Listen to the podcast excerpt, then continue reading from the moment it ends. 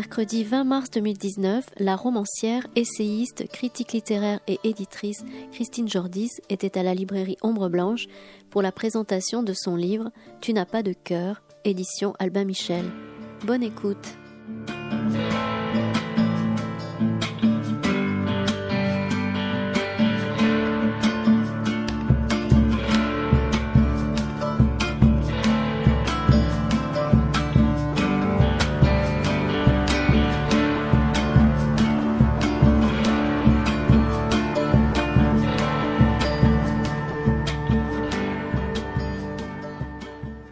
Bonsoir à toutes et à tous. Euh, bienvenue. Je laisse peut-être permettre, euh, installez-vous hein, si vous voulez, parce qu'il y a encore deux trois personnes qui. Allez-y, prenez place. Alors, euh, bah, écoutez, bienvenue à vous. très heureux que vous soyez venus nombreux et nombreux pour cette rencontre donc qui va commencer incessamment sous peu tout de suite avec Christine Jordis qui va évoquer son tout nouveau livre publié aux éditions Albin Michel, Tu n'as pas de cœur. Euh, merci d'être là, Christine Jordis, merci d'avoir accepté l'invitation de, la librairie. Bah, écoutez, je suis très flattée d'être invitée par cette formidable librairie que j'ai eu l'occasion de revisiter, donc, puisque j'étais venue, mais il y a tant d'années, pour présenter un livre sur la littérature anglaise. Voilà, mais il doit y avoir au moins 15 ans, mais je m'en souviens, ça m'avait marqué. Et là, je suis contente de, revenir. Un peu inquiète, parce qu'on a mis une photo de moi quand j'avais 15 ans. Alors je me suis dit, bon, bah, ils vont quand même constater une différence. Très légère. Ah d'une certaine façon, ça me met à l'aise, parce que ça établit une distance entre le livre et ce que j'y raconte et ce que je suis devenue. Donc très bien pour la photo de jeunesse. Alors, quelques mots sur vous. Christine Jordis, vous êtes née donc, euh, à Alger. Vous m'arrêtez s'il y a des erreurs dans mon évocation biographique. Oh oui, il y a un euh, critique qui a fait une grosse erreur, mais ça eh n'a ben, aucune importance. Ça peut m'arriver aussi. Voilà. Elle a étudié, vous avez étudié donc à la Sorbonne, je crois, et à Harvard notamment. Vous êtes l'auteur d'une thèse de doctorat sur l'humour noir anglais on verra à quel point euh, l'Angleterre a une importance dans votre parcours euh, personnel, littéraire, et, parce que l'Angleterre est vraiment au centre aussi de, ce livre. Tu n'as pas de cœur. On trouve l'Angleterre au début du livre, on trouve l'Angleterre à la fin. On, on aura l'occasion d'en parler plus avant. Vous avez été, je crois, aussi responsable de la littérature euh, au British Council, et vous avez dirigé pendant un certain temps la littérature anglaise aux éditions Gallimard. Vous êtes toujours aux éditions Gallimard aujourd'hui, mais vous vous occupez plutôt de, littérature française. Oui, oui, alors, les éditions Gallimard, j'y ai travaillé 20 ans quand même. Engagé, j'avais déjà un âge, non pas canonique, mais certain. je ne vais pas m'empêcher de rire parce que Antoine Gallimard a quand même eu du culot de prendre quelqu'un qui sortait du British Council, donc du, public, pour, et qui ne connaissait rien, strictement rien à l'édition, pour lui donner un poste de direction, à savoir que j'étais responsable euh, de toute la sélection des livres anglophones, donc de littérature anglaise, mais ça couvre le monde entier, la littérature anglaise. Donc j'étais seule avec quelques lecteurs formidables, mais qui n'avaient aucun pouvoir de décision, donc seule responsable pendant 20 ans devant Antoine. À la suite de quoi, étant quand même fatiguée parce que j'essayais d'écrire en même temps, j'ai euh, donné ma démission. Ce que voyant Grasset, qui était un frère et demi, qui est toujours un frère ennemi, m'a proposé d'entrer chez eux et, c'était beaucoup plus confortable parce que je n'avais pas de responsabilité. J'étais lectrice. Donc j'ai accepté, je me suis bien amusée pendant quatre ans. C'était vraiment sympathique, je dois dire. Et puis, euh, ils ont recomposé le comité. Et là, je me suis dit, après tout, est-ce que j'ai vraiment envie euh, d'être avec de nouvelles têtes? À ce stade de ma vie, eh bien non. j'ai donné ma démission. Et puis, euh, ce que voyant Antoine Gallimard m'a réembauché en me proposant exactement ce que je voulais. Vous voyez, en cheminant dans la vie, vous arrivez quelquefois des choses heureuses. Et il m'a, euh, il m'a proposé de revenir au comité de lecture pour le français, sans responsabilité donc réelle. Et ma foi, j'étais très fière d'avoir quitté la maison Gallimard, parce que les gens partent les pieds devant en général. Et moi, je me disais, je ne suis pas esclave, j'ai été capable de partir je suis libre et je fêtais ma liberté. Et puis quand j'ai retrouvé Gallimard quatre ans après, en 2016, je me suis aperçu que c'était chez moi. Voilà, j'adorais la maison, je l'avais dans le sang. C'est pas Antoine que j'adorais, j'aime bien Antoine, mais c'était les murs, euh, les livres, euh, l'ambiance quoi. J'étais très très heureuse d'y revenir et j'y suis encore. Au comité de lecture, j'ai un auteur qui est Scholastic Mukasunga, qui est une Rwandaise de choc, avec laquelle je m'entends très très bien. Sinon, je lis, je lis, je lis, je lis, voilà. Alors vous lisez, vous lisez, aussi beaucoup pour notamment le prix Femina, puisque vous êtes ah oui, c'est vrai. membre du. Oui, quand même, il faut bien. c'est important de le dire, de souligner. De temps en temps. Membre du jury du prix. entre deux séances, j'oublie. membre du jury du prix Femina depuis maintenant pas mal d'années. Et en fait, le prix Femina qui est allé cette année, euh, vous le savez sûrement, pour Philippe Lançon, qui a ce magnifique roman Le Lambeau. Le lauréat précédent de l'année précédente, c'était Philippe Jaénada pour la Serpe. Hein, c'est bien ça. Pour les éditions Julia. Il faut, il faut, voilà, il faut dire la qualité vraiment de vos, vos choix. Enfin, en tout cas, je, je bah, c'est gentil. Je à y insister parce que c'est vrai que le prix féminin est quand même. Euh, je vous remercie parce qu'on se donne beaucoup de mal et on se dispute affreusement, sauf cette année où on a voté à l'unanimité, sauf une qui s'est excusée. Pour Philippe Lançon. Donc vous avez publié un certain nombre de livres, je ne vais pas tous les citer bien évidemment, mais notamment on peut dire L'aventure du désert en 2009, Une vie pour l'impossible en 2012 aux éditions Alma Michel, William Blake ou L'infini en 2014 qui a eu le prix de la Société des gens de lettres de l'essai et Paysages d'hiver en 2016. Il faut j'ai mentionné, bien sûr, vous l'avez compris, à dessein une vie pour l'impossible, puisque dans Une vie pour l'impossible, vous évoquiez euh, la figure de votre père, hein, la figure paternelle. Sans le dire. Hein. Sans le dire, bien sûr. Non, non, mais il faut bien. je schématise un peu, sans le dire, tout à fait. C'est vrai, c'est vrai, sans le dire. Et là, vous nous invitez donc à un voyage, euh, si je puis dire, euh, sur les traces de trois femmes, la grand-mère, la mère et la fille, si je puis dire. Alors c'est un magnifique livre qui vraiment a parle de, l'enfance, on va dire, parce que d'entrée de jeu, euh, c'est quand même ce qui. D'abord, le choix du titre, peut-être. Commençons peut-être bêtement, peut-être peut pas si bêtement que ça, par le choix du titre. Tu n'as pas de cœur. Ça fait une allusion, évidemment, à une citation, un extrait du, du, roman, du texte. Alors, je ne sais pas comment le qualifier récit, mais on pourrait dire que c'est en quelque sorte, ça pourrait être une fiction. Enfin, chacun pourrait se reconnaître dans l'évocation de cette époque des années 50, euh, période un peu d'enfermement aussi. Bon, tout cela est présent dans le livre. Est-ce que c'était important pour vous le choix du titre? Est-ce qu'un titre, euh, quand vous l'avez, déclenche l'écriture? Est-ce que le titre arrive un petit peu en cours de route? C'est Albin Michel qui l'a choisi. Vous voyez, je suis très franche. De même que dans ce livre, je suis très franche et qui m'a coûté beaucoup, je peux vous le dire. Oui, vraiment. Je dis ça de presque tous les livres, mais celui-ci, je veux dire comme mon fils, quand il était petit, il était émerveillé de ne pas mentir, en plus que c'est vrai. C'est vrai qu'il m'a coûté beaucoup, j'ai mis dix ans à arriver à le publier, parce que euh, je retrace des expériences intimes euh, de mon enfance qui n'a pas été exactement euh, heureuse. Et assez curieusement, on, a honte de ne pas être heureux et de ne pas parler de l'enfance comme de les vers paradis qui, sont, qui sont habituels. Donc c'est vrai que j'ai eu du mal, mais je ne voulais pas que l'intime domine. Je voulais donner des souvenirs d'enfance mais je voulais aussi faire comprendre les femmes que je décris, à savoir mère et grand-mère, le malheur de ces femmes et donc de l'enfant, de ces trois femmes, en appuyant mes souvenirs sur une analyse, si je peux dire, ce n'est pas vraiment une analyse, mais un fond de culture et de sociologie, parce que c'est un certain milieu, c'est dans la bourgeoisie de province, ce sont les valeurs de l'époque, c'est-à-dire 1950, après-guerre, cette bourgeoisie qui est encore très marquée par euh, le rationnement, la peur de, l'autre. Euh, il y avait ce qu'on fait et ce qu'on ne fait pas. Et quand on disait ça ne se fait pas, c'était la ligne rouge à ne pas franchir, voyez.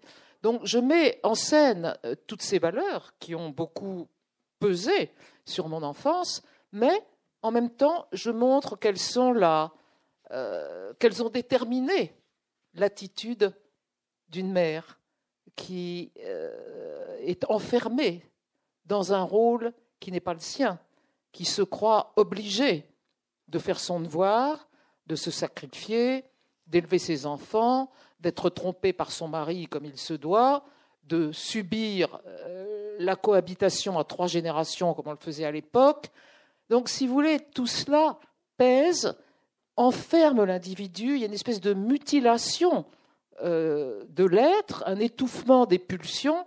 Enfin, tout ça était vrai euh, après-guerre. La sexualité, on n'en parlait pas, c'était euh, absolument tabou. Donc, si vous voulez, l'individu, loin d'être épanoui, étaient frustrés et haineux. Et évidemment, sur qui se vengeait-on Souvent sur l'enfant. Sur l'enfant. L'enfant est là, il est faible, il ne peut pas se défendre, et puis c'était très légitime à l'époque, battre un enfant, ça faisait les châtiments corporels, ça faisait partie de l'éducation. Et moi, je peux vous dire que ça, je ne l'ai jamais pardonné. Euh, et je crois que c'est une très très mauvaise chose. Je crois que le défoulement dans la violence, quoi qu'on puisse se donner comme raison, et on trouve toujours de bonnes raisons, je crois que c'est une horreur, personnellement. Je suis absolument contre ça. Et, d'ailleurs, on peut étendre ce cas d'une petite fille en face de sa mère, ainsi que ses frères d'ailleurs, à beaucoup de choses qui se passent à l'heure actuelle. Et j'ai essayé de ne pas enfermer mon livre dans l'époque des années 50. J'ai essayé d'établir, non, de poser des questions. Voyez Oui, de poser des questions qui relient les deux époques. Dans les, si maintenant nous nous retournons sur cette forme d'éducation qui était extrêmement stricte, avec des châtiments corporels et des choses méchantes, tu n'as pas de cœur, etc., qu'on entendait constamment, euh, si on le regarde avec les yeux d'aujourd'hui, on trouve ça monstrueux. Parce que à l'époque, c'était le groupe qui comptait. Il fallait élever un enfant pour que dans la société, il fasse marcher, il maintienne les valeurs du milieu. Mais maintenant, regardez, maintenant, on a l'exact contraire. Donc le ressort a fait un bond total et on peut juger des valeurs de l'époque actuelle comme étant le contraire de ce qu'elles étaient en 1950. Maintenant, c'est l'épanouissement de l'individu. Il faut sexuellement s'exprimer et être euh, bien dans sa peau. Et alors, et si ce n'est pas le cas, c'est pas terrible quand même. Mais si, non, il faut. Il y a, il y a des, des contraintes qui sont aussi pesantes, je trouve, peut-être de toute autre nature, mais des contraintes quand même dans le, paysage actuel, dans le paysage moral actuel, le paysage éducatif aussi. Et donc, j'ai essayé de poser ces questions. On trouve maintenant monstrueux ce qu'on faisait à l'époque. À l'époque, on aurait trouvé monstrueux ce souci de l'épanouissement de l'individu à tout craint. Mais ni l'un ni l'autre n'ont de bons résultats, finalement. Donc vous voyez, j'essaye de poser ces, questions sans les résoudre, ça va sans dire. On ne peut pas résoudre ces questions. Simplement, on se dit comment faire? Comment faire? Donc euh, j'ai essayé d'élargir un petit peu mon, mon sujet qui est, qui est quand même l'enfance, telle qu'on la vivait à l'époque. L'enfance qui est liée aussi bien à un autre point très important du livre, c'est l'amour, c'est-à-dire le vaste sujet. Vous écrivez euh, au tout début du texte, hein, Christine Jordiste, vaste sujet, l'amour, étroitement relié à la situation de dépendance. N'est-ce pas là, d'ailleurs, la question fondamentale, celle qu'il faut poser au seuil de toute tentative d'évocation des premières années de l'existence? De quel amour vous a-t-on aimé, vous qui me lisez? La réponse, bien sûr, est déterminante. Elle explique et contient tout ce qui va suivre, la forme de nos souvenirs et l'être que nous sommes devenus. Cette question de la dépendance de l'amour est primordiale dans, ce texte, Christine Jordis. Oui, je suis toujours frappée euh, de la façon dont on parle de l'enfance, comme c'est une malle au trésor dans laquelle on puise indéfiniment, alors qu'un enfant, finalement, est totalement dépendant euh, des humeurs de sa famille. Euh, il est dans une forme d'instabilité parce que est-ce qu'il comprend vraiment ce qui lui arrive De temps en temps, on est de bonne humeur, de temps en temps de mauvaise humeur, de temps en temps, on crie sur lui, de temps en temps, on est gentil. Si vous voulez, toutes ces choses-là, moi, devant un enfant, maintenant, ça me.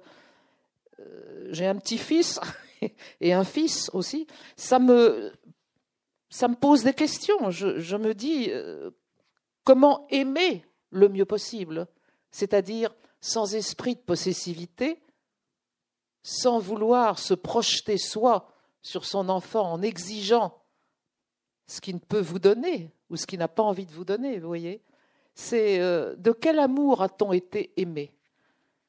De quel amour? Alors vous me direz, l'essentiel, c'est d'être aimé. Hein Et d'un. C'est vrai. Mais si on est aimé d'un amour euh, euh, jaloux, malheureux, possessif, frustré, exigeant, ça ne va pas non plus. Vous voyez C'est très très difficile d'être parent. Et je m'étonne toujours qu'il y ait autant de gens qui soient parents, alors qu'il y en a si peu qui sont doués pour l'être. Je, veux dire que je ne m'accepte pas, moi, de la situation. Hein. J'avais très peur d'avoir des enfants. Et, je ne dis pas du tout euh, que j'ai été euh, la mère parfaite que j'aurais voulu être. D'abord, j'ai pris le contre-pied de mon éducation, donc j'étais très libérale. Mais je me souviens de ce que me disait un écrivain anglais que j'aimais beaucoup, un poète qui s'appelait Kathleen Rain. Elle m'a dit un jour, en parlant des enfants, You can't win. Ça veut dire vous ne pouvez pas gagner. Quoi qu'on fasse, quoi qu'on fasse, il y aura des, des fautes. Mais je peux dire que dans mon éducation à moi, euh, il y en a eu un certain nombre dont je parle dans ce livre qui m'ont paru assez monstrueuses tout de même, assez monstrueuses.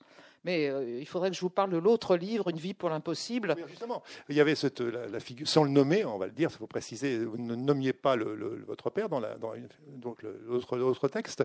Est-ce qu'on, est-ce que moi je trouve que les deux textes fonctionnent quand même un petit peu en, les, miroir. Les deux textes fonctionnent en miroir, c'est vrai.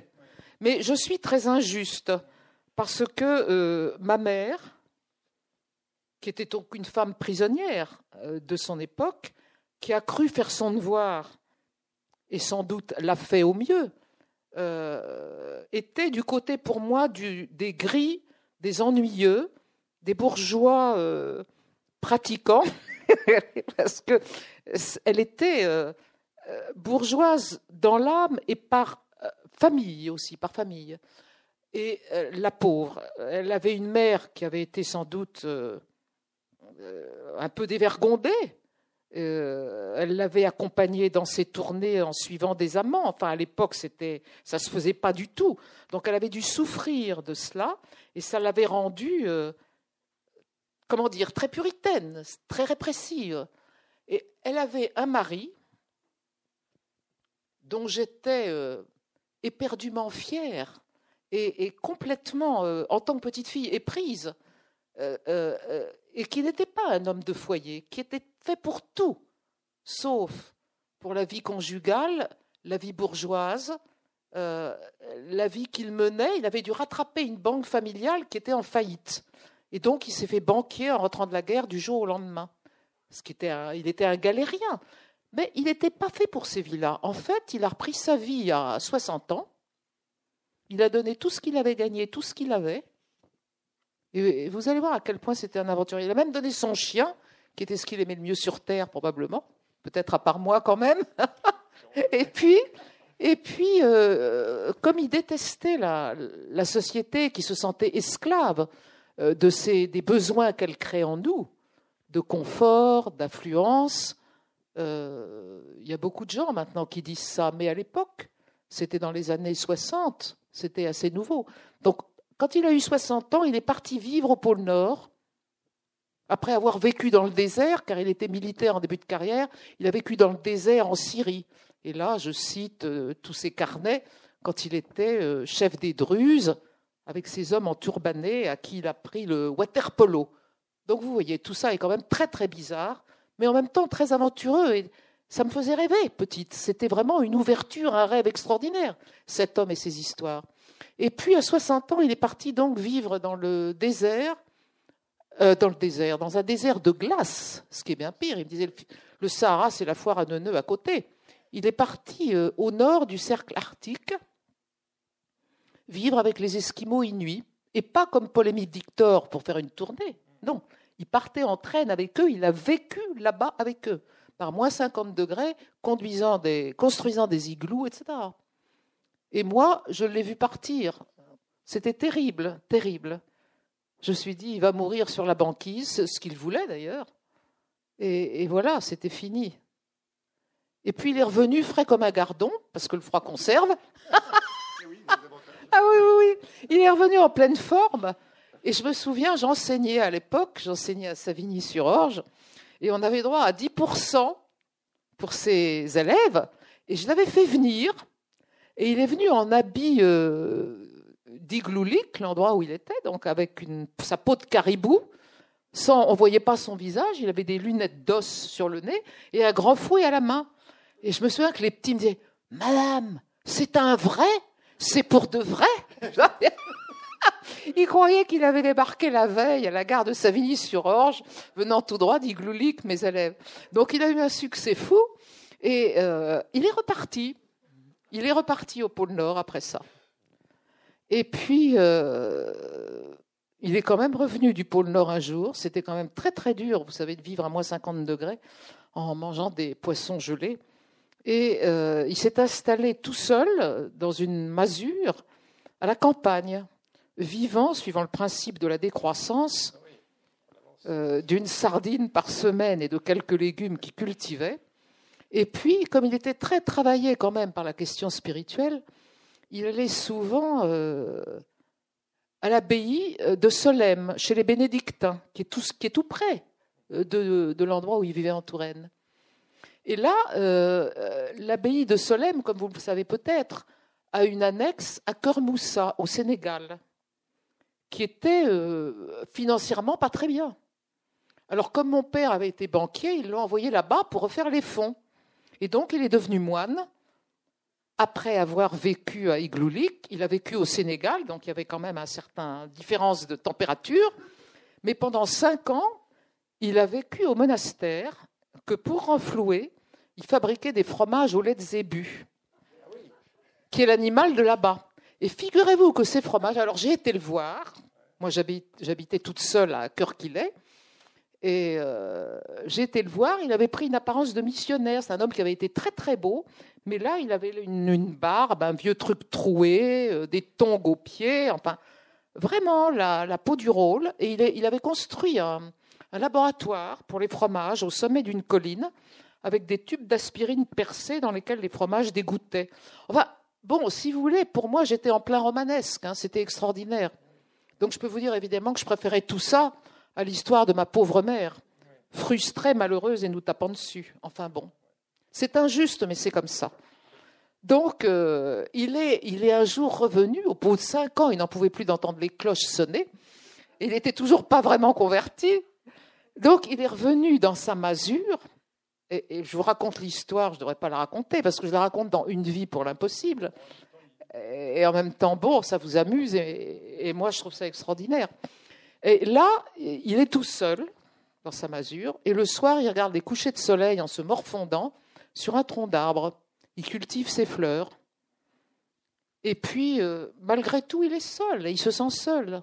Et un jour, passe par là alors que moi, je vis à Paris et je rencontre pas grand monde, tout au moins quand je tombe amoureuse, passe par là une femme qui avait 40 ans, c'est-à-dire la moitié de son âge, eh bien figurez-vous qu'ils sont tombés amoureux fous l'un de l'autre.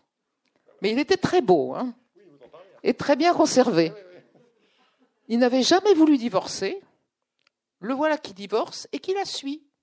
Et ils s'installent ensemble jusqu'à la fin de leur jour. Car elle est morte peu de temps après lui.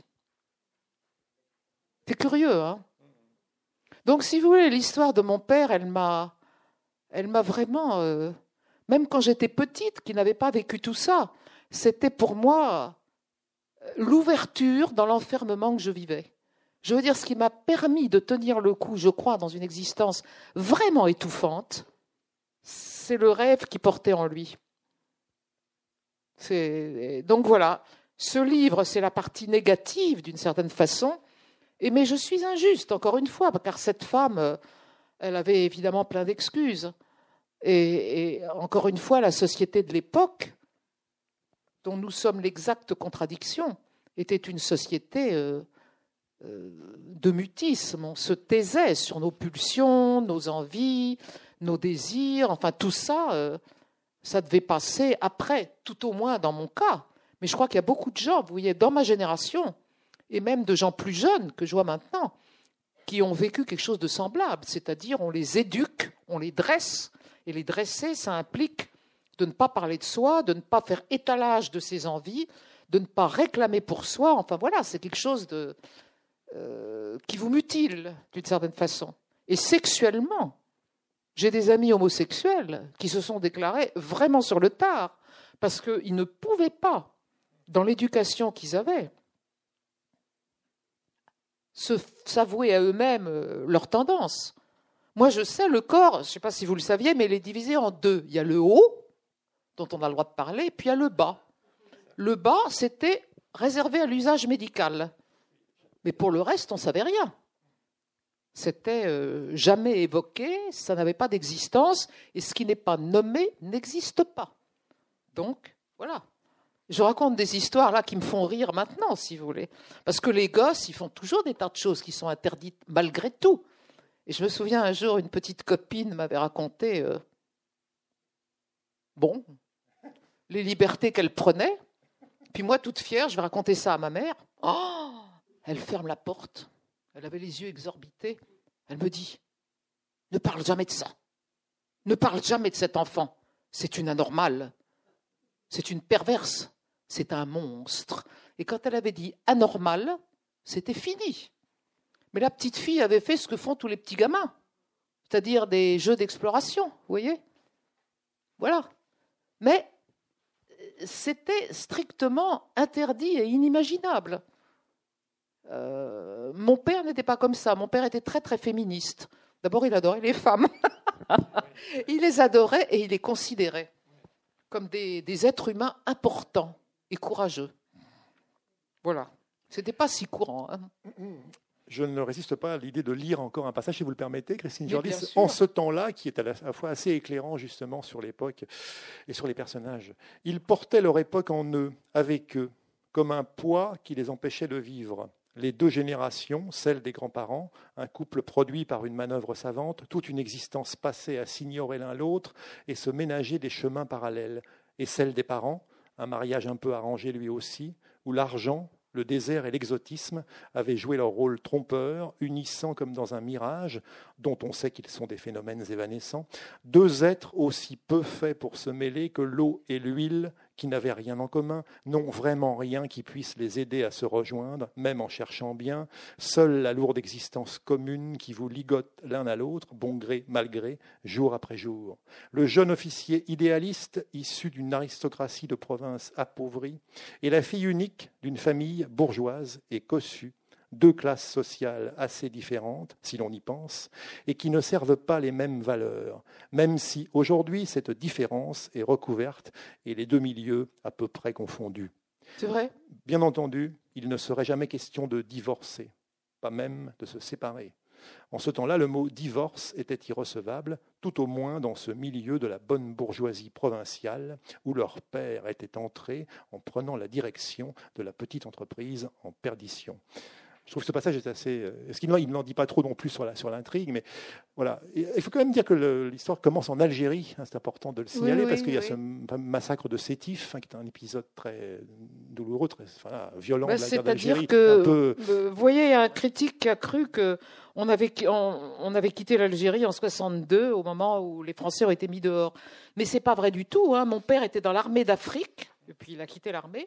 L'armée d'Afrique a été un peu sous-estimé parce que De Gaulle, après ça, a repris, euh, si vous voulez, toute le, comment dire, la délivrance de la France. Mais l'armée d'Afrique a joué un rôle euh, considérable, ainsi que la bataille d'Italie, dont on parle peu, mais qui a été une bataille euh, terrible. Alors nous, ma mère, qui était jeune mariée à l'époque, s'est donc installée en Algérie parce que mon père se battait en Tunisie avec l'armée d'Afrique. Et euh, on, en est parti sitôt la fin de la guerre, en 1945. Moi, j'étais toute petite, et mon frère aussi. Mais euh, ce dont on a peu parlé, et, ce que je raconte là, tout de même, parce que ma mère était à Constantine, à deux pas de Sétif, c'est que euh, dès lors, dès, dès cette époque-là, les Algériens revendiquaient leur indépendance et profitant du départ des troupes françaises, avaient attaqué euh, les quelques Européens qui se trouvaient là, notamment dans des fermes isolées.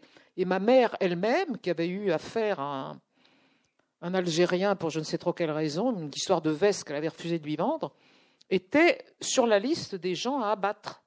Et elle s'était euh, barricadée et elle était prête à défendre sa peau et, ses deux petits. Donc c'était une femme assez courageuse, vous voyez.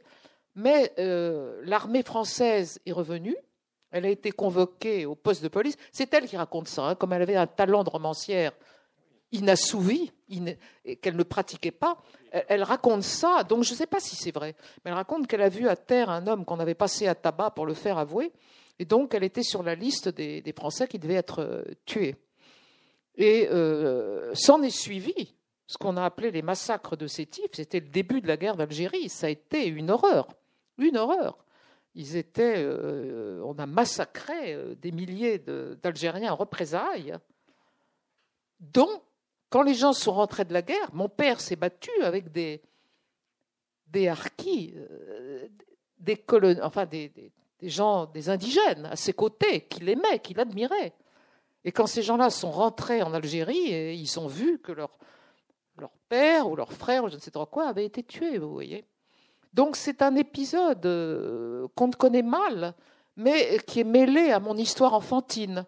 Parce que euh, nous, euh, on ne se rendait peut-être pas compte, mais on vivait dans l'angoisse quand même. Ensuite, on a pris ce, paquebot qui n'en finissait pas, des rapatriés de la guerre. Il fallait attendre longtemps pour se faire rapatrier en France. C'était en 1945.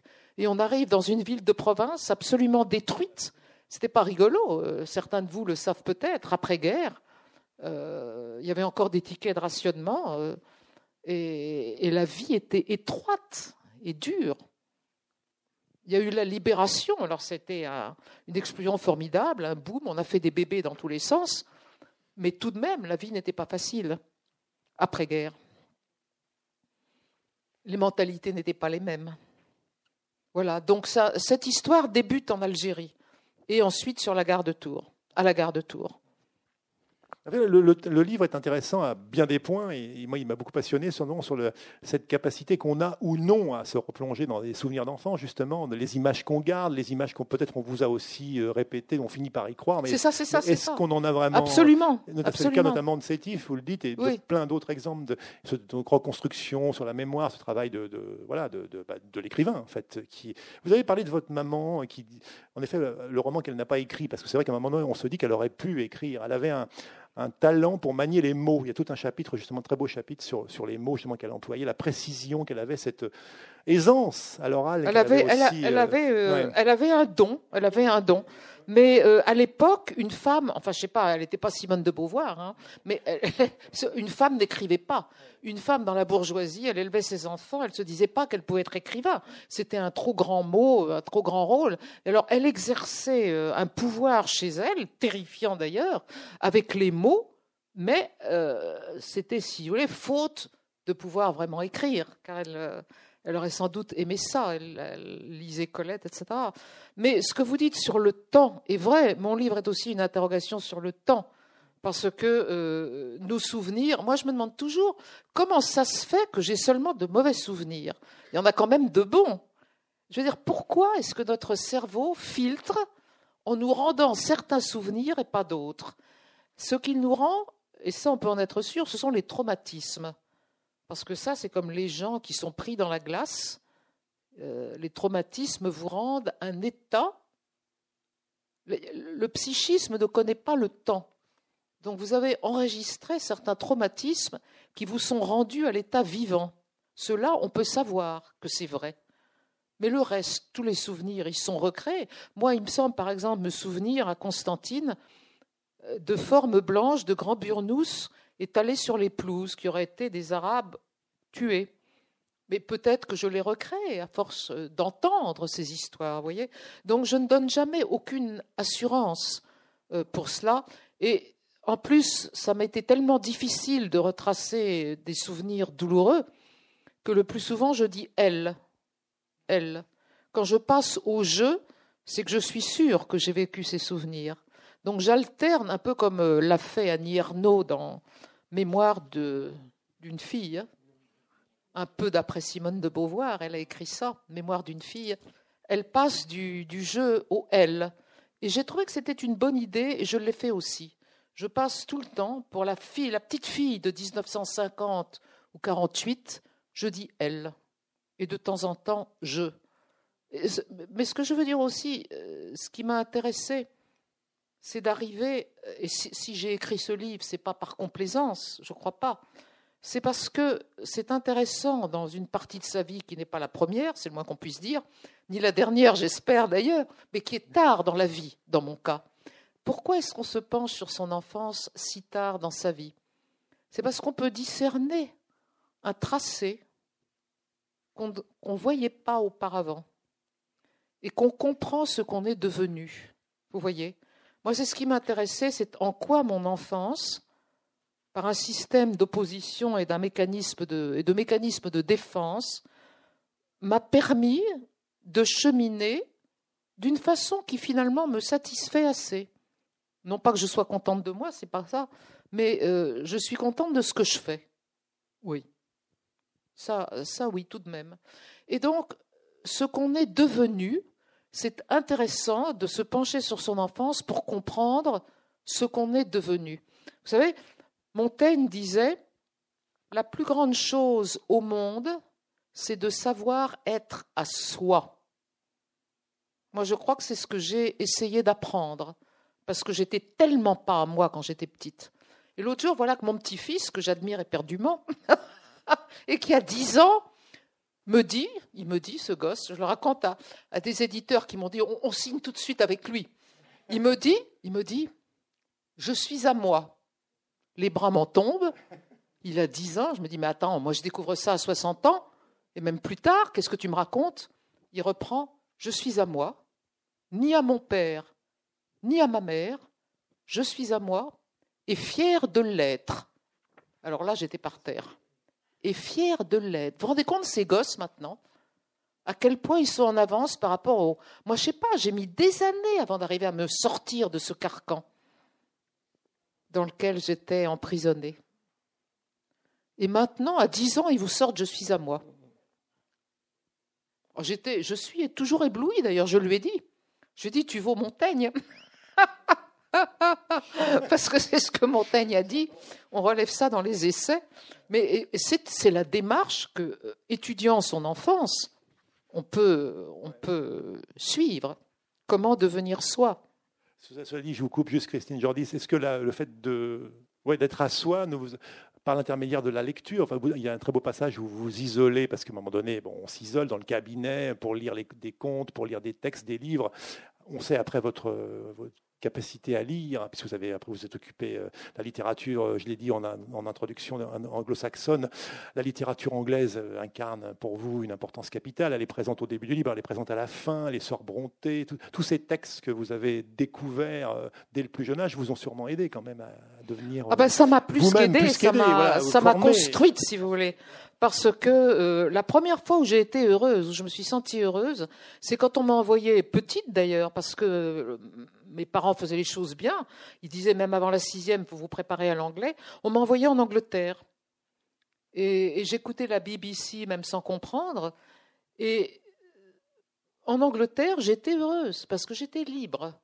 Je n'avais pas de sermon, je n'avais pas de pesanteur d'une surveillance, d'un contrôle permanent.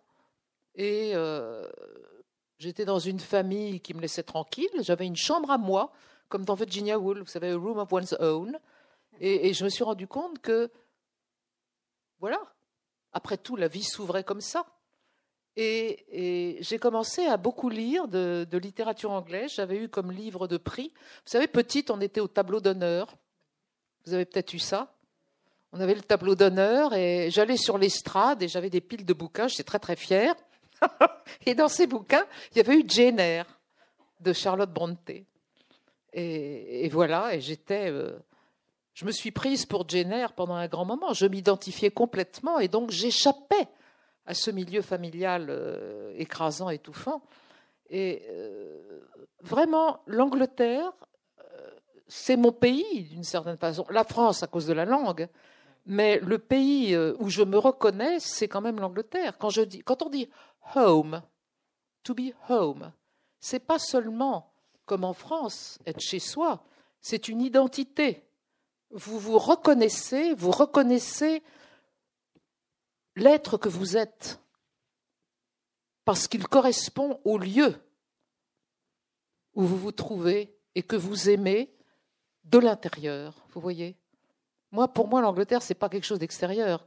À chaque fois que j'y vais, je sens ça, je sens cette identité profonde qui me revient depuis l'enfance. Donc, vous voyez, l'enfance, même malheureuse, sert à quelque chose. Et il n'y a pas d'enfance totalement malheureuse. Il y, y, a toujours de très beaux moments dans l'enfance, il faut le dire aussi. Oui, parce que du coup, il faut quand même le dire, dans ce livre aussi, il y a des bons moments. Il a pas ne faut pas non plus que le public croit qu'il n'y a que des moments. Euh, voilà. Il y a aussi, euh, notamment, un très beau moment, vous l'évoquez, euh, vous, vous, en souvenez, de l'été passé en Touraine, dans la maison de campagne, moment de un peu de pas de paradis, mais de, le, récit lui-même fait une pause, on, est dans une poésie, dans un rapport à la nature, voilà, c'est une sorte d'Éden un peu, donc il y a quand même des beaux moments aussi. Il a lu formidablement. Hein. Moi, ce que j'admire, c'est pas moi qui ai écrit le livre, c'est lui comme il l'a lu, parce que c'est formidable de lire comme ça. Mais c'est vrai, il y a des moments d'épiphanie, des moments de bonheur. Euh, d'autant plus intenses, et je les ai eus toute ma vie, et, et toute ma vie j'ai essayé de les retrouver. Mais c'est pas une question de volonté, ça, arrive. Mais euh, quand j'étais petite à la campagne, et là je peux vous évoquer un écrivain anglais, c'est D.H. Lawrence, j'avais ce contact avec la terre, avec la forêt, avec les arbres, qui me faisait exploser hors de moi et me, me fondait, me confondait avec la nature. Et, j'étais vraiment très heureuse, vous voyez, très très heureuse. Ce sont des moments. Mais des moments de vie, dirait Virginia Woolf. Alors je les évoque aussi dans ce livre, euh, comme je les ai évoqués dans le livre sur le vieillissement, parce que, après tout, c'est une façon de sortir du temps et de se tirer d'affaire. Si on peut les provoquer, mais c'est difficile. Vous écrivez, c'est à, ces sensations, à ce point d'intensité maximale que je reviens toujours. Je n'exclus pas le reste, c'est impossible, mais je sais qu'elles me fournissent le fil conducteur de ma vie, ce qui s'impose et rayonne au-delà des fluctuations et oublie. Là, c'est le passage euh, qui a trait à l'Angleterre. Vous êtes, vous êtes vraiment né en Angleterre, vous le dites, vous l'écrivez. Oui, oui, je, suis né, euh, je suis né à, je sais pas, à 10 ans ou 11 ans en Angleterre par, sous un beau ciel bleu un jour. C'était ma vraie naissance. Mais euh, oui, ces moments-là, je voulais les faire ressortir parce que euh, ça ne serait pas vrai. Même si notre cerveau garde des choses très noires, euh, il y a aussi tout le reste hein, qui, euh, qui nous sauve, qui nous inscrit dans la vie et qui nous donne notre vitalité, notre désir de vivre. Enfin, c'est formidable. Vous écrivez aussi, ce n'est pas seulement à une famille, c'est important de le souligner, qu'il faut un jour s'arracher, mais à un milieu social, on l'a bien compris, hein, à un lieu, à un pays notamment. On ne met jamais assez de kilomètres de terre ou de mer entre son passé et soi. C'est pas vrai pour tout le monde, hein. j'imagine qu'il y a des gens. Euh, histoire de se trouver ou de se construire, voilà, c'est bon. Oui, oui. Oui, oui. Euh, moi, je crois ça. Je, crois qu'effectivement, si on veut arriver à trouver son autonomie, l'être qu'on est, encore une fois, il faut arriver à se séparer des, influences et des contraintes euh, qui ont pesé sur nous et qui nous entravent. Et, pour ça, le départ euh, est, la grande chose. Et moi, je, on me considère comme un écrivain voyageur, et on m'invite tous les ans à Saint-Malo, où je suis éperdument heureuse, avec Michel Lebris ou sans lui d'ailleurs, parce que, parce que euh, le voyage dont j'ai une peur terrible, j'ai peur de prendre l'avion et pour venir vous voir, j'ai dû surmonter des angoisses. Bon, parce que j'ai pris l'avion et je le reprends ce soir. Mais néanmoins, je reviens aussi de Bali. Vous voyez, j'ai besoin de, de partir, j'ai besoin de ces ruptures pour renouveler le, le sentiment de vie, de découverte et d'émerveillement que j'ai très fort, très fort. Vous aviez écrit sur Bali, Bali Java en oui, rêvant. Il y a oui, oui, j'ai écrit un, livre sur euh, Bali. C'était ma, ma découverte de Bali. J'étais tellement émerveillée que j'en parlais. Et du coup, un éditeur euh, dans ce milieu littéraire, où heureusement on en rencontre, m'a dit écoute, euh, on te paye le voyage, tu y retournes et tu écris un livre. Et, et on a loué une villa au-dessus de Ubud qui est une villa absolument extraordinaire. Vous savez, comme ils font, ces architectes balinais, vous n'avez pas de plafond, vous avez un toit qui s'élève à l'infini avec des lucioles la nuit. Et on a vécu là quelque temps, euh, le temps que je finisse euh, mon livre sur Bali, Java en rêvant. Mais j'ai continué avec la Birmanie, la Corée. Là, il y a en septembre un livre qui va paraître sur le Japon. J'étais un peu gênée quand même de l'intimité de celui-là. Donc, je publie un livre sur un moine japonais. Voilà qui s'appelle Kukai. On a évoqué, il y a une chose importante, c'est aussi l'importance du vote des femmes, notamment, qui est, qui est, évoqué un moment dans le livre, juste après, après guerre, hein, c'est 45. Euh, et puis ce livre est aussi un, texte aussi sur, euh, allez, je vais oser le mot, un peu la, liberté féminine, l'émancipation, puisque vous l'avez très bien dit, Christine Jordis, votre mère a eu beaucoup de mal, et en même temps, on ne va pas le raconter parce qu'il faut que le public découvre le livre. Je ne vais pas tout dire parce que voilà, sinon, il n'a plus aucun intérêt. Mais vous pouvez, parce que ah, bah, je sais, ma mère, ma mère ensuite a découvert qui elle était, elle aussi. Et j'ai aucune honte à le dire. Hein, dans mes, euh, si vous voulez maintenir un suspense, je ne le dis pas. C'est vous qui voyez, allez-y. Hein. je vous laisse la liberté. Non, parce que, si vous voulez, j'avais écrit un épilogue à ce livre pour raconter la grand-mère, qui était quand même une grande cocotte, qui adorait séduire, euh, qui avait beaucoup d'argent, beaucoup d'amants et une grande beauté. Bon, pour dire ce qu'elle est devenue dans son vieil âge, euh, pour dire ce qu'est devenue la mère et pour dire l'histoire que je vous ai racontée euh, du père. J'avais écrit un épilogue et j'ai décidé de finir sur une note élégiaque et contemplative et j'ai supprimé l'épilogue. Voilà. Sur le conseil de mon mari d'ailleurs. Donc j'ai supprimé l'épilogue et euh, c'est assez drôle parce que certaines de mes amies m'ont dit Mais vous auriez dû, vous auriez dû raconter l'histoire de votre mère, ça nous intéresse. Parce que tout de même, m'a dit Paula Jacques, au féminin que j'aime beaucoup, qu'est-ce que tu es dur pour ta mère? Tu es aussi dur avec elle qu'elle l'a été avec toi, sans se rendre compte que si je lui donne la possibilité de juger que j'ai été dur, c'est parce que je ne l'étais pas. Je veux dire, sinon, elle n'aurait pas pu trouver que j'étais dur si je n'avais pas donné tous les éléments pour la faire comprendre. Vous voyez? Donc, euh, mes amis euh, m'ont dit ça. Mais ma mère, euh, quand elle a jugé qu'elle avait fait son devoir, qu'elle nous avait élevés, que moi j'ai eu passé mon bac, c'est-à-dire vers 16-17 ans, je crois, elle s'est installée à Paris avec la femme qu'elle aimait. Voilà. Enfin, enfin, selon ses propres désirs. Parce que c'est vrai que. Alors, c'est ça, c'est assez féministe, si vous voulez en ce sens qu'elle a eu une vie euh, assez malheureuse. Elle ne supportait pas que j'emploie le mot d'échec. Elle n'a jamais avoué que son mariage était un échec. Elle n'a jamais supporté que je le dise. Mais quand même, c'était bien le cas. Il faut le reconnaître. Mais euh, à la fin des années 50, vous voyez, quand tout ça a été conclu, elle aussi s'est émancipée et elle s'est donné le droit, non pas d'avouer, car ça n'a jamais été avoué, mais de vivre comme elle l'entendait. Donc là, c'est aussi, si vous voulez, une fin heureuse, parce que ces deux femmes que j'ai bien connues, même l'une et l'autre, elles ont vécu 20 euh, ans de bonheur, très heureuses ensemble, très heureuses ensemble. Ah voilà, enfin des questions. Pardon Pas du tout, pas du tout. Pas du tout. Ah, pas du tout non plus. Je veux dire, vous voyez, ça pourrait être un sujet. Parce que mes amis, Josiane Savigno, qui elle-même aime les femmes, etc., me disent il faut, il faut, il faut, il faut que vous écriviez ça. Mais non, parce que là, si vous voulez, le livre, c'est jusqu'à mes six ans. Donc j'ai seulement voulu rendre justice, d'une certaine façon, à ma mère, en montrant qu'elle aussi s'était émancipée. Mais c'est bien, bien après la fin de ce livre. Et puis, euh, Bien sûr, je pourrais écrire ça, mais je ne sais pas, c'est pas mon histoire, c'est la sienne, vous voyez. Vous avez raison, c'est tout à fait ça. C'est la façon dont je regarde ce livre. Je me dis, c'est de la littérature. Alors, chose terrible là.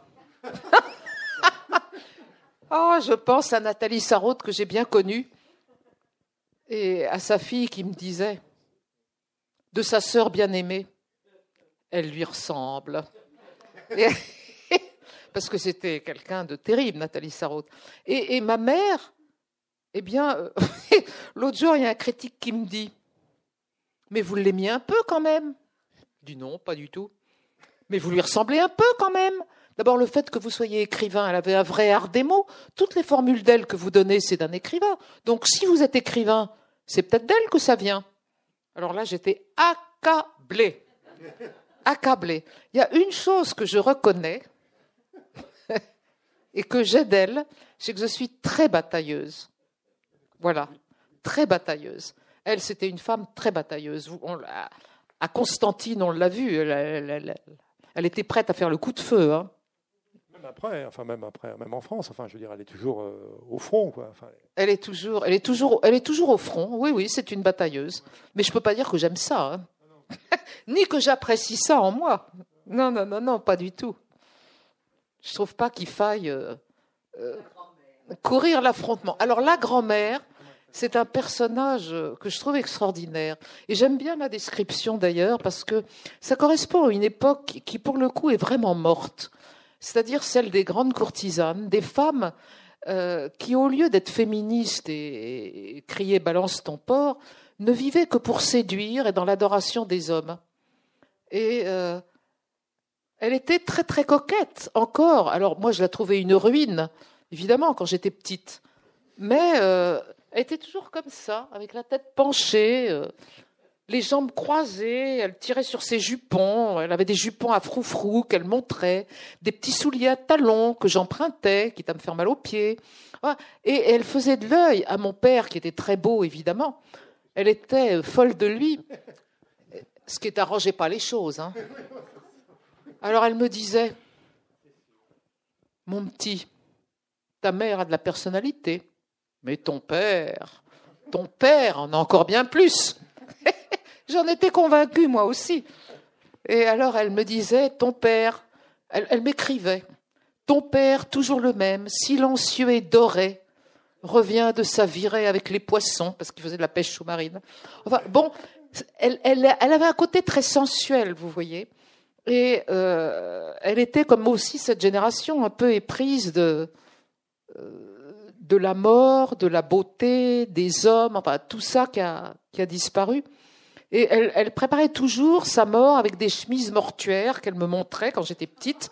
Elle ouvrait ses tiroirs et elle me montrait des chemises mortuaires roses en dentelle à volant. Et elle en avait une pile à la fin car elle ne mourrait pas. elle avait une pile qui ne cessait de, de grimper, ce qui retirait évidemment toute menace à son histoire. Mais je crois qu'en fait, elle était assez contente d'imaginer la scène comme une très grande actrice, car c'était une très grande actrice. Elle se voyait comme ça en turbané, la foule autour d'elle. C'est pas du tout comme ça qu'elle est morte, mais bon, c'est ce qu'elle imaginait, vous voyez. Elle imaginait sa mort euh, sous des, jupons, des, des dentelles roses, euh, comme le moment où elle trouverait son meilleur amant qui était Dieu, car elle aimait Dieu, elle. Mais ça, c'est encore euh, c'est une génération qui, pour le coup, oui, oui. Écrivain. Ah oui, oui. Et Colette, dans ma famille, avait une place sulfureuse dans la bibliothèque. Il y avait tout Colette dont on ne parlait pas, mais qui était là, ainsi que le gîte des nourritures terrestres. Voilà. Votre mère appréciait beaucoup Colette, en même temps vous en parlez. Enfin, elle lisait euh, oui, Colette et Gide. Elle, elle, lisait Colette, mais du jour où elle s'est mariée, plutôt, elle, elle, pensait, elle pensait que Colette était euh, très très un merveilleux écrivain et très très attirant, mais elle l'avait barré de sa vie quand même, et, par la force des choses d'ailleurs, parce que vivre en province après guerre, sans plus beaucoup d'argent et, sans être un écrivain soi-même, ça vous limite les possibilités et les ouvertures. Hein. Voilà. Puisqu'on est parti sur les questions, bah, allez-y. Euh, Mais c'est, moi j'aime bien les questions, c'est formidable. Il y a toujours un temps pour les questions, bien sûr. Des remarques, des réflexions pour, à propos du livre de Christine Jordis. Tu n'as pas de Enfin, je suis déjà contente de voir leur visage parce que, évidemment, j'aurais pu mettre des lunettes et les voir encore mieux. Mais je vois des sourires et des figures expressives. Et ça, c'est vraiment très encourageant. Hein? Ah oui, oui, oui, mais ce que je voudrais, c'est vous avoir distrait surtout un moment. Voilà. Envie de lire, bien sûr, mais euh, euh, aussi vous avoir distrait avec des histoires qui sont celles du temps passé, malgré tout. Pas si passé que ça, d'ailleurs. Bonsoir, Madame Jordis. Je vous voulais vous dire que j'ai eu la chance de travailler avec vous au British Council il y a près de 40 ans maintenant. Sans blague que, Venez que je vous vois et que Je mets mes lunettes Pour moi, votre point d'orgue était la venue de Salman Rushdie, qui vous a causé beaucoup de soucis et, que vous avez magnifiquement euh, réussi. Donc, euh, bravo. Et j'ai une question qui va vous ramener à l'Angleterre en ces périodes un peu troublées de Brexit. Euh, est-ce que c'est une période qui pourrait vous inspirer en tant qu'écrivaine? Et qu'est-ce que vous en retiendriez comme fil rouge à votre livre ou roman éventuel? De Salman Rushdie ou du Brexit Ah, du Brexit Oh là là là là Écoutez. Je ne veux pas vous fâcher. Hein. Je suis. Je suis. Non, mais le Brexit, c'est un sujet qui est tellement complexe. Vous voyez, ça nous ramène à nos propres problèmes euh, que j'ai essayé d'éliminer ce soir, mais qui pèsent lourd. Et le Brexit, moi, je le déplorerais parce que j'ai plein d'amis en Angleterre, français, euh, qui ont très peur de se trouver euh, avec de la douane, des barrages, et les Anglais en France, c'est la même chose. Donc le Brexit, si vous voulez, je pense que c'est un réflexe de défense contre l'envahissement par l'étranger. Quand je dis l'étranger, je suis euh, très large, mais il y a des étrangers en particulier qui leur font peur, mais je le, regrette. Je le, regrette bien sûr, parce que euh, le British Council est mort depuis longtemps d'une certaine façon, comme vous le savez. Avant, j'en suis parti au bon moment les budgets et les crédits euh, mouraient, j'ai été défendu par Antonia Barrett, qui voulait maintenir mon poste, et il a été maintenu quelque temps après moi. Mais c'est comme partout en France maintenant, euh, il n'y a plus d'argent. Donc le British Council s'est limité à une bibliothèque dont on a vendu les livres, et donc c'est limité à des ordinateurs. Est-ce que la période du Brexit pourrait vous inspirer en tant qu'auteur? Ah, pas du tout, non, non, non. Non, non, non, non. Attendez, je vais vous dire pourquoi. Parce que j'ai pas une tête politique. Et euh, bien que je m'indigne en ce moment assez souvent et beaucoup trop d'ailleurs, ça sert à rien. D'autant plus que je suis pas sur les réseaux sociaux. Alors que voulez-vous que je fasse? Je, je peux même pas répondre ni écrire euh, ce que je pense. Alors je vais pas me mêler du Brexit parce que c'est très complexe, vous voyez. Et, ça ne va pas m'inspirer un livre, non, non, non. Mais en revanche, la littérature anglaise reste présente et euh, après tout, je vais vous dire l'idée de livre que j'ai, mais euh, il se réalisera peut-être pas. Vous aimez Jane Austen? Oui. Eh bien, j'ai écrit beaucoup sur Jane Austen, des préfaces à des folios classiques euh, de ses livres. Et je voudrais voir ce que donnerait une héroïne de Jane Austen. Vous savez, elles sont comme des boussoles. Elles savent toujours ce qui est juste la parole juste, le mouvement juste, le comportement juste. Les vraies héroïnes de Jane Austen, pas celles qui se trompent comme dans euh, Raison et sentiment. C'est pas le sentiment, c'est la raison qui doit dominer. Eh ben, qu'est-ce qu'elle donnerait dans le monde actuel? Je l'ai mis sur les Champs-Élysées la samedi dernier. Que dirait une héroïne de Jane Austen? Voilà, si vous voulez, mon sujet. J'adorerais faire ce livre, mais il me poserait trop de problèmes, je crois. Mais vous connaissez euh, bien la littérature anglaise, à ce que je vois. Un petit peu, tout au moins. Certaines d'entre vous. Oui, je vois. En tout cas, ça ne vous étonne pas. Euh, parce que mon père n'aimait pas du tout les Anglais. Hein. Euh, c'est curieux d'ailleurs, moi qui suivais mon père en tout, qui m'identifiais à lui, j'ai aimé l'Angleterre en dépit de lui, si je peux dire. Lui, c'était plutôt, assez curieusement, je vais vous dire, pour un guerrier, puisque cette bataille du Mont Cassin que j'ai essayé de décrire dans Une vie pour l'impossible, il s'est battu contre les Allemands au corps à corps. Il était euh, dans l'infanterie, ce qui avait de plus dur. Eh bien, euh, il aimait, il aimait bien les Allemands en tant que guerrier. Il appréciait leur courage en tant que guerrier. C'est curieux, n'est-ce pas? C'est curieux. Alors que maintenant, la génération, sa génération, qui a donc disparu, et, même celle d'après. Mon mari est autrichien. Donc, euh, je sais que les Allemands ne euh, sont pas très appréciés, même encore maintenant. Mais lui, à l'époque, il aimait les femmes et il aimait les Allemands, vous voyez C'était pas un homme courant. Mais moi, moi c'est l'Angleterre. Voilà. Et c'est resté c'est resté l'une des passions de ma vie, mais j'ai quand même, si vous voulez, on m'a beaucoup euh, mise dans une catégorie qui est celle de la littérature anglaise, et du coup, on n'a pas vu que depuis, euh, il y avait eu les voyages et quand même une sorte de quête euh, à travers ces voyages et les personnalités que j'ai étudiées, qui ont été Gandhi, Blake, euh, un calligraphe coréen dans Paysages d'hiver, extraordinaire. La Birmanie aussi, vous avez écrit sur la Birmanie. La Birmanie aussi. Et puis ce moine-là, euh, dans un livre qui va paraître, qui s'appelle Kukai, Kobodeshi, et qui est le moine qui a fondé au IXe siècle le bouddhisme Shingon. Voilà. Donc moi, c'est pas à l'abbaye de Solem que je vais finir mes jours, ni d'ailleurs en tant que bouddhiste, c'est trop loin et trop dur. Mais malgré tout, ces philosophies orientales m'attirent parce qu'il n'y a pas besoin de Dieu, vous voyez. C'est plus facile d'une certaine façon. Non, c'est pas plus facile. Je me trompe lourdement. Oui, tout à l'heure, vous avez parlé de home, l'importance d'être euh, de, de, ce mot-là qui est home. oui. Home, voilà. Euh, bon, cela veut dire que euh, bon, vous dites que vous aimez l'Angleterre. Et alors, je suppose que vous aimez la langue anglaise. Est-ce que vous écrivez en anglais? Quel est le, rapport que vous avez à, à cette langue? Écoutez, j'ai passé la plupart de ma vie en anglais. Parce que quand j'étais au British Council, évidemment, je parlais anglais. Et euh, Salman Rushdie on est, un exemple d'une des situations où j'ai dû parler anglais, et même ma pointe, mon meilleur anglais.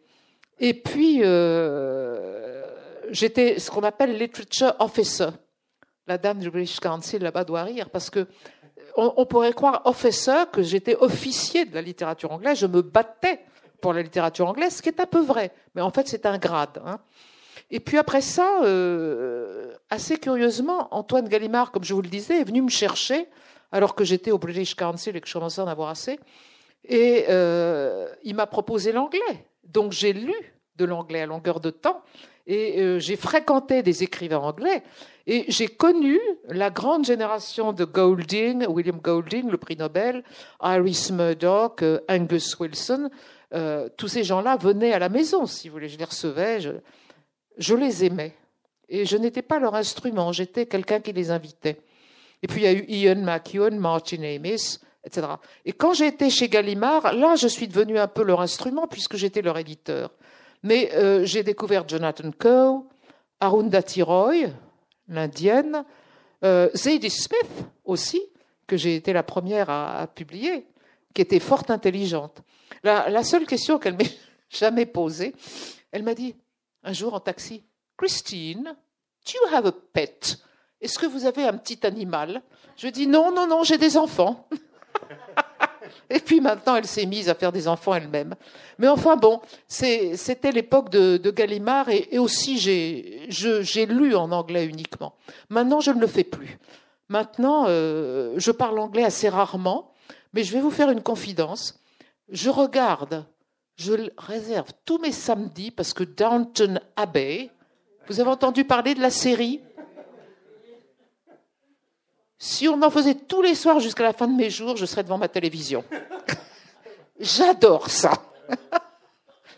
Alors, mes amis anglais me disent, mais ça n'a rien à voir, c'est complètement idéalisé. Les rapports de classe ne sont pas du tout cela. Si tu veux voir quelque chose d'exact, vois plutôt Gosford Park, qui était de, comment il s'appelle, Robert Altman, qui est beaucoup plus dur. Mais moi, qu'est-ce que vous voulez, Downton Abbey me plaît. Voilà.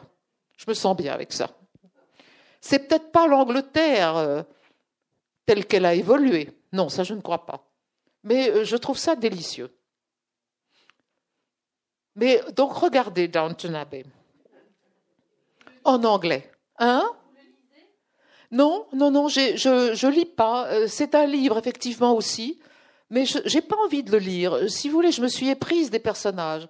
Je trouve que Lady Mary est très jolie, un peu hautaine, mais j'aime ce personnage. J'aime aussi beaucoup le personnage de Bates, le, le, serviteur à la canne qui tombe amoureux d'Anna. Euh, je ne sais pas si j'aime le chauffeur irlandais, là, il m'agace un peu. Il fait la cour à Lady Sybil, qui va être punie d'être tombée amoureuse, qui va mourir. Et puis il y a Lady Edith, qui est très bien avec les soldats et qui sera finalement récompensée. Non, non, je suis ça vraiment, euh, vous voyez, avec ferveur. Mais sans pour autant me dire que c'est l'Angleterre. Hein. C'est l'Angleterre telle que je l'imagine, telle que euh, vous l'imaginez aussi, vous peut-être, à travers euh, ce qu'on aime en général. Oui, Maîtres et valets de, de Galsworthy. Je ne sais pas si j'ai lu ça. Peut-être pas. J'ai pas tout lu. Hein. J'ai beaucoup lu dans la littérature contemporaine surtout, des manuscrits. Mais dans la littérature classique, j'ai lu pas mal pour un livre que j'ai écrit qui s'appelle euh, Jean de la Tamise et d'ailleurs. Mais euh, je sais, je, je, Maîtres et valets. C'est toujours dans les grandes demeures avec les étages. Oui. oui. C'est un best-seller des années 60. Vous connaissez, vous?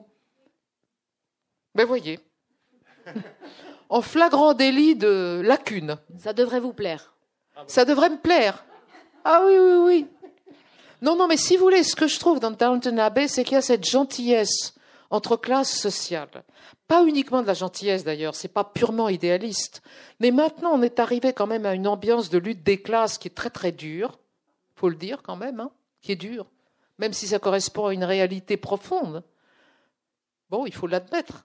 Mais dans ces films, vous avez tout de même un rapport de gentillesse et ça soulage, même si c'est pas tout à fait exact. Voyez, il y avait ça aussi, peut-être, peut-être.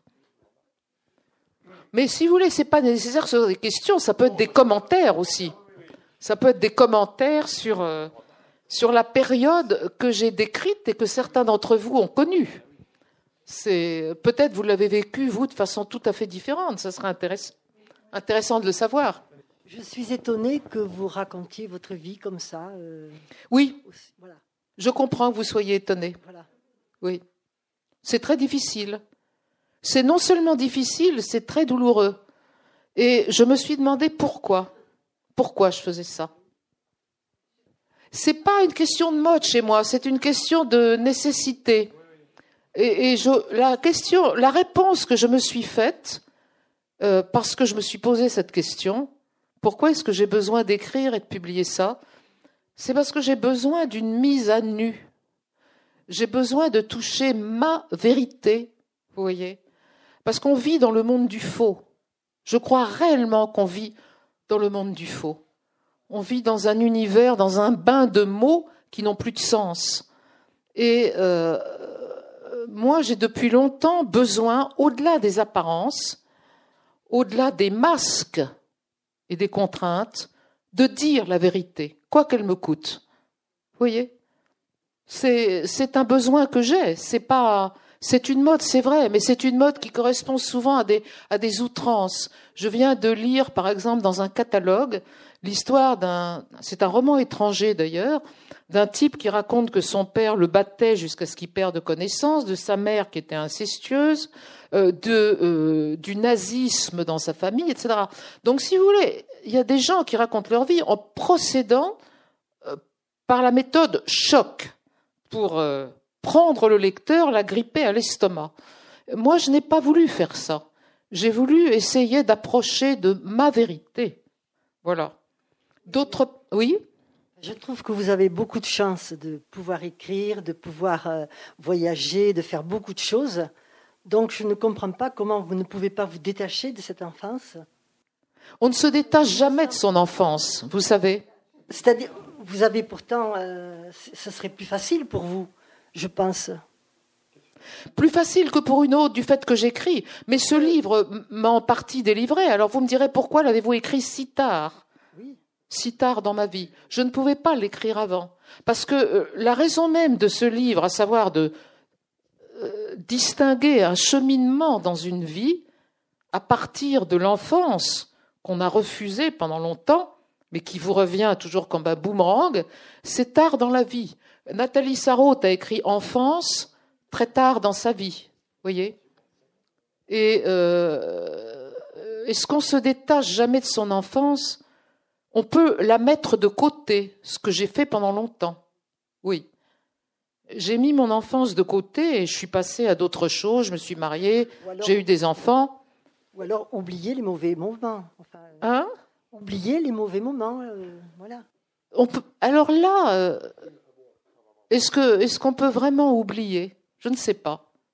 Je ne sais pas. Ça, écoutez, c'est une histoire euh, individuelle. Il y a des gens qui font j'ai des psys moi, j'ai jamais été vraiment chez un psy, vous voyez. Ça a peut-être été un tort d'ailleurs, parce que euh, les psys, ils ont leur utilité aussi, et euh, ils peuvent vous aider à vider votre enfance. Mais d'une certaine façon, moi, je suis pas euh, triste de l'avoir gardé en moi, parce que finalement, ça me fait comprendre beaucoup de choses. Vous voyez, l'enfance que j'ai eue. Et, maintenant, je crois que euh, ces scènes que je raconte n'ont plus, pour moi, la même importance, malgré tout. Alors, euh, de les donner à lire, ça m'a été difficile, ça c'est vrai.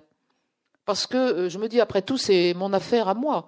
Mais dans la mesure où je les ai raccrochés à un contexte social pour montrer ce qui avait pesé sur les individus, ça échappe à quelque chose de trop personnel quand même, vous voyez C'est l'excuse que je me suis donnée. Mais merci de ce commentaire, parce que, vous voyez, c'est une réflexion que je me suis faite à moi-même. Je me suis dit, mais bon sang, pourquoi? Et alors j'ai écrit à un de mes amis, euh, qui est prof d'université, qui est maintenant très âgé, qui est un homme formidable, vraiment que j'admire, qui était angliciste pour son intelligence magnifique et son érudition. Et je lui ai dit, mais, mais pourquoi diable, quel démon m'a poussé à écrire ce livre?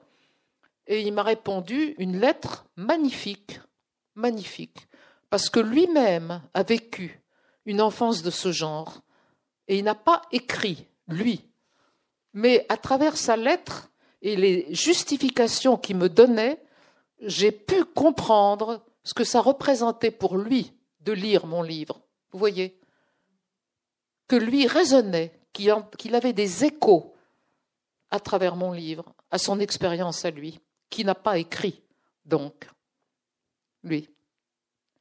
Mais euh, non, c'est un précieux ami. Il a complètement justifié mon, mon livre parce qu'il en a dit. Dommage que les critiques ne fassent pas ça. Peut-être ils vont le faire.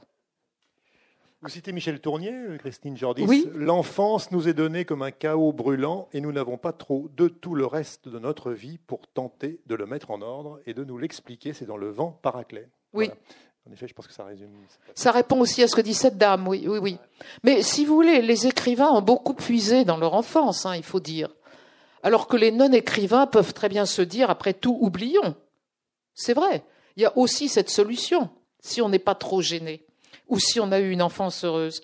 Euh, j'ai dans le jury féminin un écrivain qui s'appelle Chantal Thomas et qui, elle, euh, considère qu'elle est restée dans son enfance.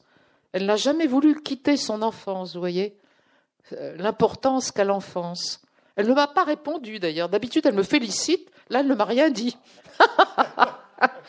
en revanche, Mona Ozouf, qui est cette historienne que vous connaissez, bretonne, et qui a écrit sur son enfance, qui a eu beaucoup, beaucoup de mal. Elle a décrit sa grand-mère dans Composition française. Vous avez aimé Alors, elle a, elle a, décrit son enfance à elle.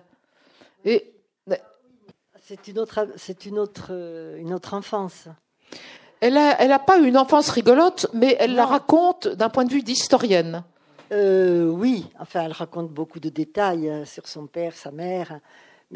Son père l'a à peine connu, hein. il est mort à la guerre. C'est vrai. Et sa mère, elle en parle assez peu. C'est surtout sa grand-mère, la personne dominante. Euh, oui, euh, mais elle raconte, oui, elle raconte euh, les moments, évidemment aussi, les moments. Elle raconte des moments, oui, c'est ça. Mais alors, elle, en tant qu'historienne, elle a pris ça entre l'Église qui faisait la loi en Bretagne, l'institution publique qu'est l'école, et sa famille où on parlait breton.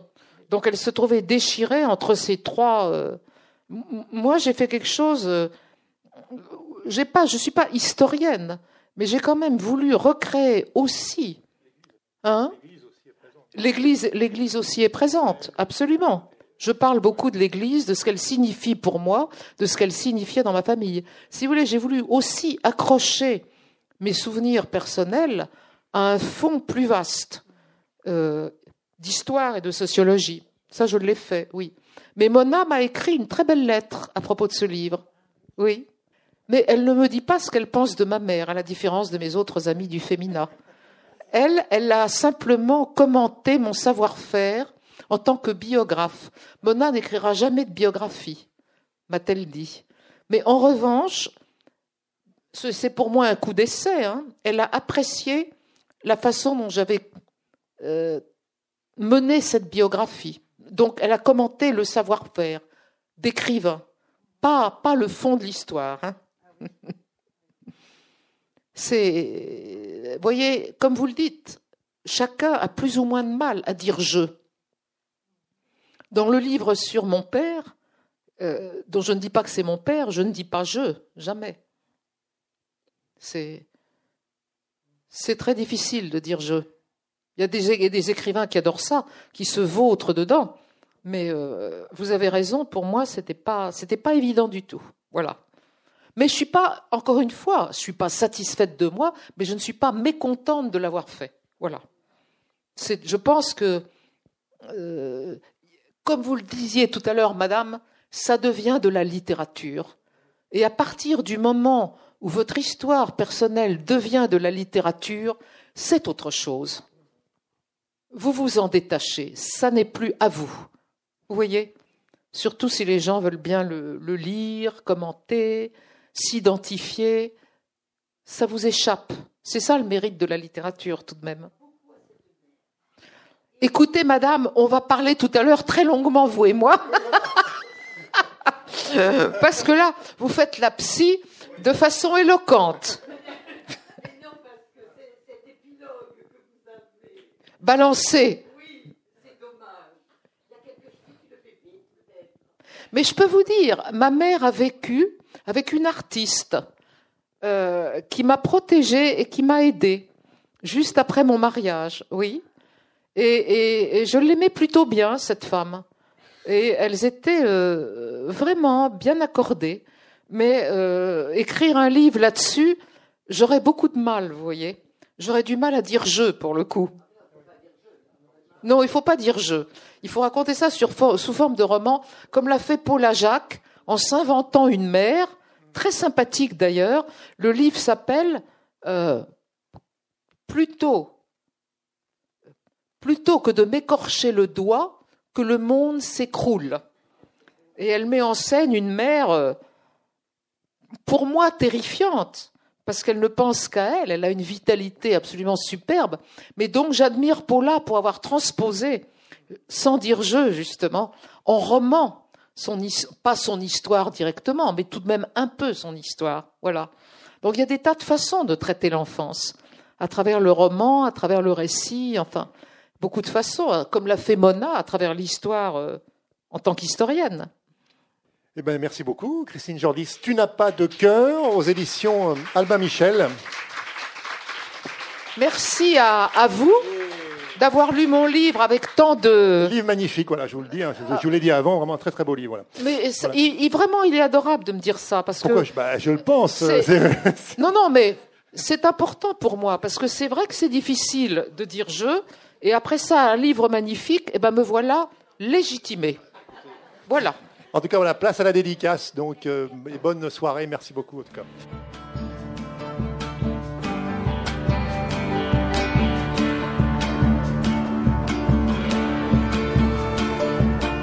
Le livre de Christine Jordis, Tu n'as pas de cœur, vient de paraître chez Albin Michel.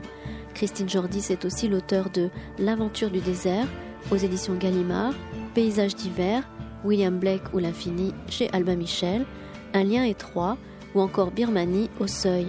Vous venez d'écouter une rencontre enregistrée mercredi 20 mars 2019 à la librairie Ombre Blanche.